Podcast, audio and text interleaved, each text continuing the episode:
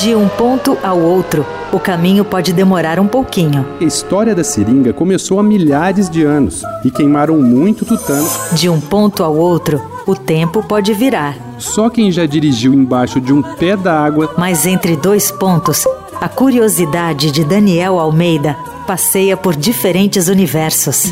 Vamos entrar no mundo dos games. Dois pontos. Uma conversa sobre quase tudo. O ilustrador Daniel Almeida troca os pincéis pelo microfone da Eldorado e apresenta séries temáticas sobre os mais variados assuntos.